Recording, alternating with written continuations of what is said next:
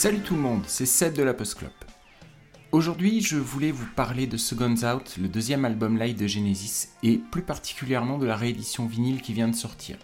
Cette réédition est dite Half Speed Master, c'est-à-dire qu'elle bénéficie, paraît-il, d'une qualité de son irréprochable. Alors voilà, Seconds Out est sorti en octobre 77 et a été enregistré principalement à Paris entre les 11 et 14 juin de la même année.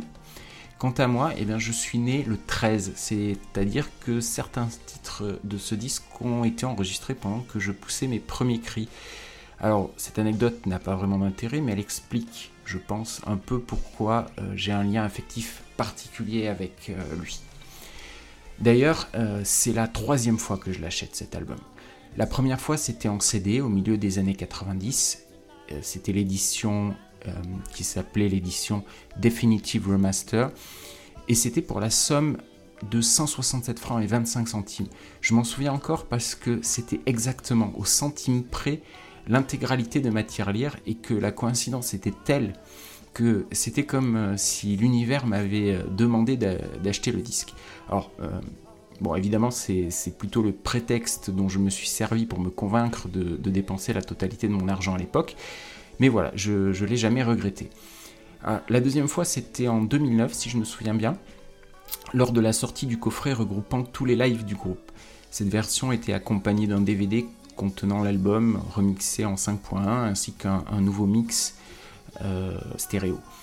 Et pourtant, euh, si j'ai toujours aimé ce disque et les versions live de tous ces morceaux, j'ai toujours été un peu embêté sans trop savoir pourquoi par les choix artistiques du groupe je parle pas ici du, mythe qui consiste à croire que Steve Hackett a été sous-mixé parce qu'il avait quitté le groupe pendant le mixage du live. Ça, c'est juste une blague de Tony Banks qui a, été mal comprise et qui a été répétée, répétée, répétée jusqu'à ce que les gens finissent par le croire. Mais si on écoute le disque euh, d'origine, on entend les parties de, Steve Hackett, et si on connaît un peu l'histoire de Genesis, on sait qu'il n'aurait jamais sacrifié la qualité de la musique euh, pour, euh, pour ça. Alors, de quoi je parle Donc du coup, je parle de la liste des chansons et de leur ordre. Je me suis toujours demandé pourquoi, par exemple, Afterglow avait été isolée sur le disque, alors qu'elle a toujours été jouée, enchaînée avec In That Quiet Earth sur cette tournée, et d'ailleurs sur toutes les versions euh, d'Afterglow dans les tournées d'après, elle a toujours été euh, jouée, enchaînée avec quelque chose. Pourquoi aussi le groupe a choisi de terminer la première phase du disque avec The Lamb Lies Down on Broadway et The Musical Box, alors qu'il finissait les concerts avec ces morceaux? Et à l'inverse, pourquoi finir avec Dance on the Volcano et Los Andos, alors que c'était le morceau qui était, enfin les morceaux qui étaient joués avant les rappels?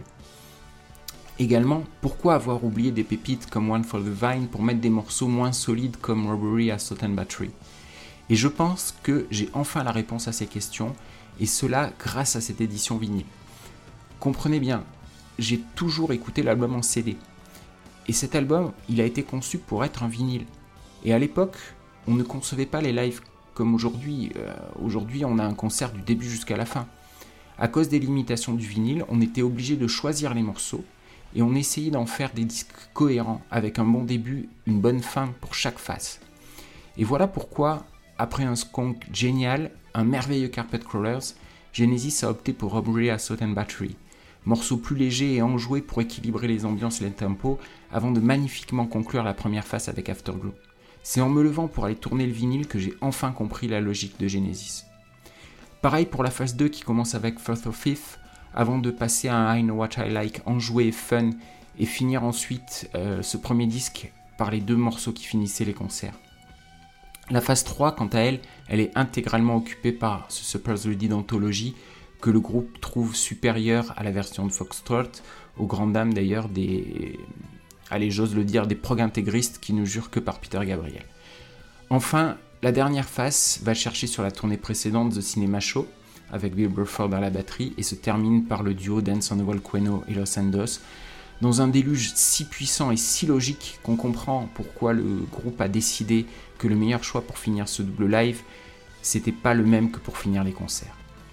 Alors évidemment, la musique elle est exceptionnelle, les musiciens et leurs interprétations sont incroyables. Les doubles parties de batterie entre Chester Thompson et Phil Collins sont entrées dans la légende grâce à cet album live. Quant au son, euh, bah, il est à la hauteur des espérances. je ne suis pas assez audiophile pour pouvoir vous dire si le fameux Half Speed Master euh, vaut quelque chose ou pas. Je, sincèrement, j'en sais rien. Mais euh, pour mes oreilles, en tout cas, euh, on frôle la perfection. Je pense notamment aux basses qui trouvent toute leur place et surtout à la grosse caisse. Si vous le pouvez, écoutez le travail absolument génial de Chester Thompson sur I Know What I Like. Ce qu'il fait avec la grosse caisse est merveilleux. Et euh, cas assez unique d'ailleurs dans l'histoire de Genesis, il s'éloigne de la version studio pour donner à ce morceau pop pas franchement exceptionnel sa véritable dimension. Ce que joue Chester ici est mille fois supérieur à la partie jouée par Phil en studio. Et euh, retenez bien cette phrase parce que c'est la première et la dernière fois que vous m'entendrez dire ça, de me dire que Phil euh, a été surpassé par quelqu'un. Voilà, je suis pas objectif, mais je l'assume très bien. Voilà, on arrive à la fin de la chronique. Euh, j'ai pris énormément de plaisir à écouter en vinyle ce disque que je connais depuis 25 ans maintenant, facilement. Et je suis heureux de le comprendre encore mieux aujourd'hui. Merci beaucoup à toutes et à tous de m'avoir écouté. Et si j'ai pu vous donner envie de vous plonger ou de vous replonger dans ce merveilleux témoignage musical de la fin des années 70, bah vous m'envoyez combler. Merci beaucoup et au revoir.